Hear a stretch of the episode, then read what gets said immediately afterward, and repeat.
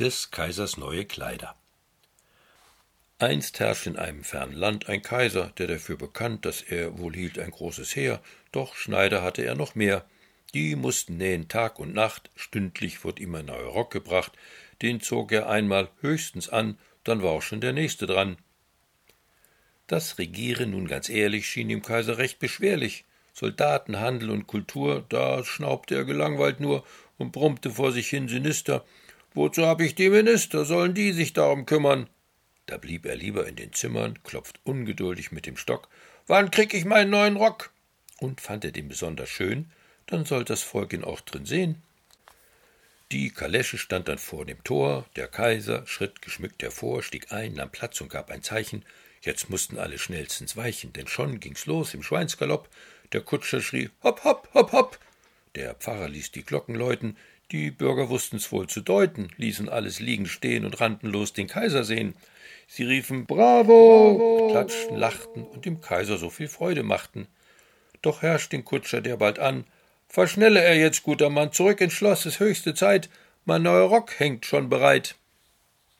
Im Städtchen ging es munter her, auch Fremde schätzten es wohl sehr, nebst Gaukler, Tänzer und Artisten, die das Volk zu unterhalten wüssten. Doch da verbreitet sich die Kunde und eilt gar schnell von Mund zu Munde, Zwei Burschen wären angekommen, ja, so hätte man's vernommen. Sie verstünden einen Stoff zu weben, wie's keinen schöneren auf der Welt könnt geben. Wie wird sich da der Kaiser freuen? Die beiden würden's nicht bereuen.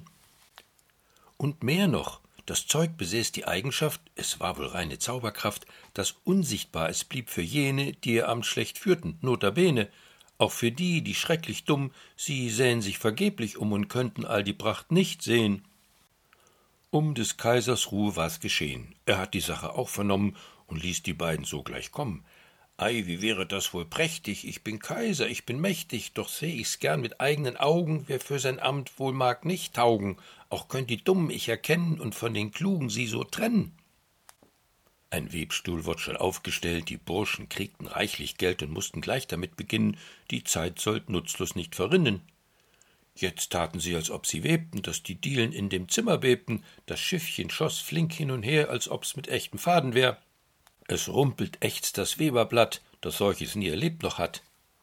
So war der Kaiser ganz gespannt, was draus wird für ein Gewand. Gern würde er hier selbst mal schauen, doch insgeheim sich nicht recht trauen. Natürlich dachte er nicht daran, dass er den Stoff nicht sehen kann. War's Amt ihm nicht von Gott gegeben? Ha, das kriegt ein Dummer nie im Leben. Doch wäre es vielleicht am besten, die Sache erst einmal zu testen. Sein Minister für die Schneiderkunst, der stand bei ihm in höchster Gunst, war wohl dreißig Jahre schon im Amt mit mehr Verstand als allesamt. Ihm konnte er bestimmt vertrauen. Jetzt geh er schon, um nachzuschauen. Der macht sich auf den Weg sogleich, doch wie wurde er so kreidebleich, als er nun vor dem Webstuhl stand und ihn als völlig leer empfand. Hat nicht stets klug den Kaiser er beraten, indes die Burschen vor ihn traten. Hoher Herr, so kommt er rein, es soll uns eine Ehre sein. Doch der stand wie vom Blitz gerührt. Hab ich mein Amt doch schlecht geführt? Vielleicht sind's ja auch die schwachen Augen, die zum Sehen nicht mehr taugen. Jetzt führten sie ihn nah heran. Schaut es euch nun erst mal an, denn seien wir doch hier ganz offen. Konnt so was Schönes eher hoffen? Ist das nicht eine Herrlichkeit? Die beiden grinsten backenbreit, dem Alten schlotterten die Knie. Gestehen kann ich es wohl nie, dass ich das Zeug nicht sehen kann. Doch stattdessen sprach er dann Ach, wie herrlich ist's gewebt, ich seh, ihr nach dem Höchsten strebt, gar lieblich reizend und von solcher Pracht, dass es dem Kaiser sicher Freude macht. Oh, das hören wir sehr gern, doch sagte bitte eurem Herrn, dass man uns doch noch bringen sollt, mehr von der Seide und dem Gold. Ja, ja, ich eile gleich zum Kaiser hin, wie sehr zufrieden ich doch bin. Im Städtchen war die Spannung groß. Wann endlich käm der Kaiser bloß im Prachtgewand voll Zauberkraft, wie's nur ein Zauberweber schafft? Die Bürger trieb die Neugier um. Wer war nun klug und wer wohl dumm? Wer versah sein Amt in Ehren und wer wird bald die Straße kehren? Wer wird es sehen und wer wohl nicht? Käm manches da nicht wohl ans Licht, was besser doch verborgen bliebe? Der Mensch ist Opfer seiner Triebe, der oft schon mal was Schlechtes tut, wenn's Gewissen sich auch ausmal ruht. So dachten viele voller Sorgen, deren Schlechtsein blieb bisher verborgen. Dem Kaiser schien's nun an der Zeit, er fühlte sich jetzt wohl bereit, sich selbst ein Urteil zu verschaffen. Es webten wild die beiden Laffen am leeren Webstuhl ohne Seide, Die Minister schienen voller Freude. Hoheit, schaut nur diese Pracht, Sie sehen wohl, es ist vollbracht. Wir schlagen vor, es wäre das Beste, Hoheit trügen bei dem großen Feste zum Jubiläum hier im Kaiserreich ein Gewand aus diesem Stoff sogleich. Die Burschen sollen schnell es nähen, dann könnt das ganze Volk es sehen. Der Herr Kaiser doch, er wurde blass. Himmel, ja, was ist denn das? Das Schiffchen saust wohl hin und her, doch seh den Webschel ich nur leer. Mein Gefolge ruft, wie ist das schön, doch ich, der Kaiser, kann's nicht sehen. Sollt ich zu meinem Amt nicht taugen? Verzweifelt schloss er kurz die Augen. Bin ich gar dumm, hab kein Verstand? Eine Träne ihm im Augen stand. Sein Gefolge hat zugleich gespürt. Oh, wie sehr ist Hoheit doch gerührt, ganz überwältigt von dem edlen Tuch. Der Kaiser dacht, das ist mein Fluch, jetzt muss ich tun, als könnt ich sehen. Ähm, oh ja, entzückend, wirklich schön, ganz allerliebst und feinst gesponnen, wohl wahre Künstler dies ersonnen. Die Burschen buckelten recht tief, als der Kaiser sie nun zu sich rief. Will eure Kunst wohl anerkennen, Hofweber dürfte euch ab heute nennen. Wo sind die Orden schnell herbei, für jeden einen, also zwei. Das Ritterkreuz, das soll schon sein. Er hängt es in ihr Knopfloch ein.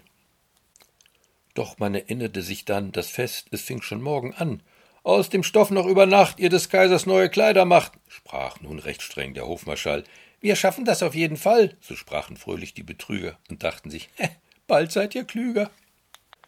Gleich gab's dann eifrig hin und her, als ob man bei der Arbeit wär, das Zeug wird scheinbar zugeschnitten, die Schere saust durch seine Mitten, den blauen fügen wir hier an und der grüne kommt dann unten dran. Hier ein Schnipp und da ein Schnapp, so trennten sie die Teile ab, und dann den Stoff, den frisch gewebten, sie unsichtbar zusammennähten. Das Kleid, das nicht zu sehen war, ja, war es nicht ganz wunderbar? Man breitet's aus, hielt's an das Licht, ja wirklich, schöner ging's wahrhaftig nicht. Jetzt kam der Kaiser wieder rein, sein Kleid, es sollt wohl fertig sein, die Burschen zeigten's ihm devot. Hoheit wurden etwas rot, denn noch immer konnte er es nicht sehen und sagte doch, ja, ja, sehr schön, noch nie ist eins so schön gewesen, sprach der Minister für das Schneiderwesen. Die Burschen priesen's weiter an, so leicht, dass man's kaum spüren kann, als hätten Spinnen es gewebt, man glaubt, dass es am Körper schwebt. Die Beamten klatschten Beifall, ja, doch sahen nichts, es war nichts da. Die Betrüger wurden jetzt verwegen. Mögen Hoheit nun ihr Kleid ablegen, dort vor dem Spiegel wär es recht, denn hier im Dunkel sieht man schlecht. In Unterhosen stand der Kaiser da, was ihm nicht sehr behaglich war. Jetzt ließ man ihn ins Beinkleid steigen, dann musste er sich ein wenig neigen, um ihm die Jacke anzuziehen.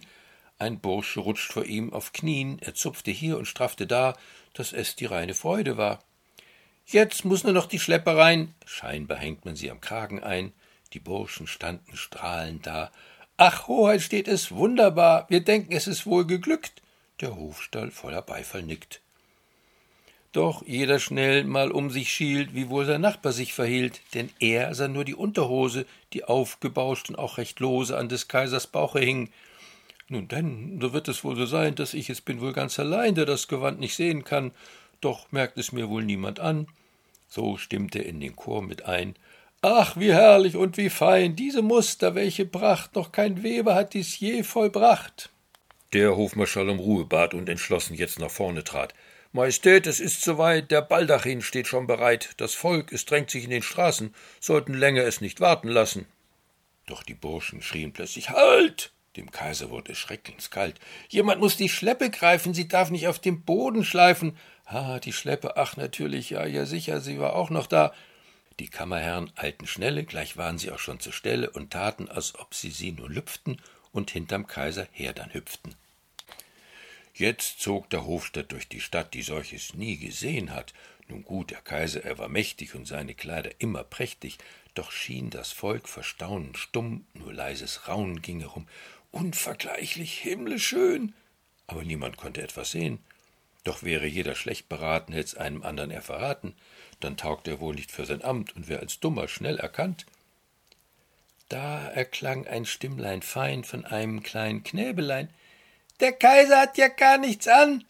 Der Vater's nicht verhindern kann. Hier spricht die Unschuld, ruft er verstört. Das Volk jedoch hat's wohl gehört, und schnell getrieben wie vom Wind verbreitet sich das Wort vom Kind. Von Ohr zu Ohr als durch die Stadt.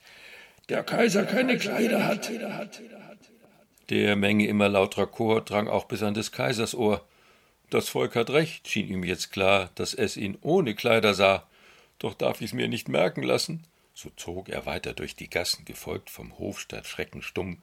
Die Kammerherren sahen sich um, denn trotz der Menge laut Gekicher schienen sie sich nicht zu sicher, ob sie's nun sahen oder nicht. Das Tuch, es hat wohl kein Gewicht, hieß es doch, so federleicht wär es gewebt, dass schwerelos es beinahe schwebt. So trugen sie, grad ging's hoch, ne breite Treppe, auch weiter würdevoll des Kaisers Schleppe.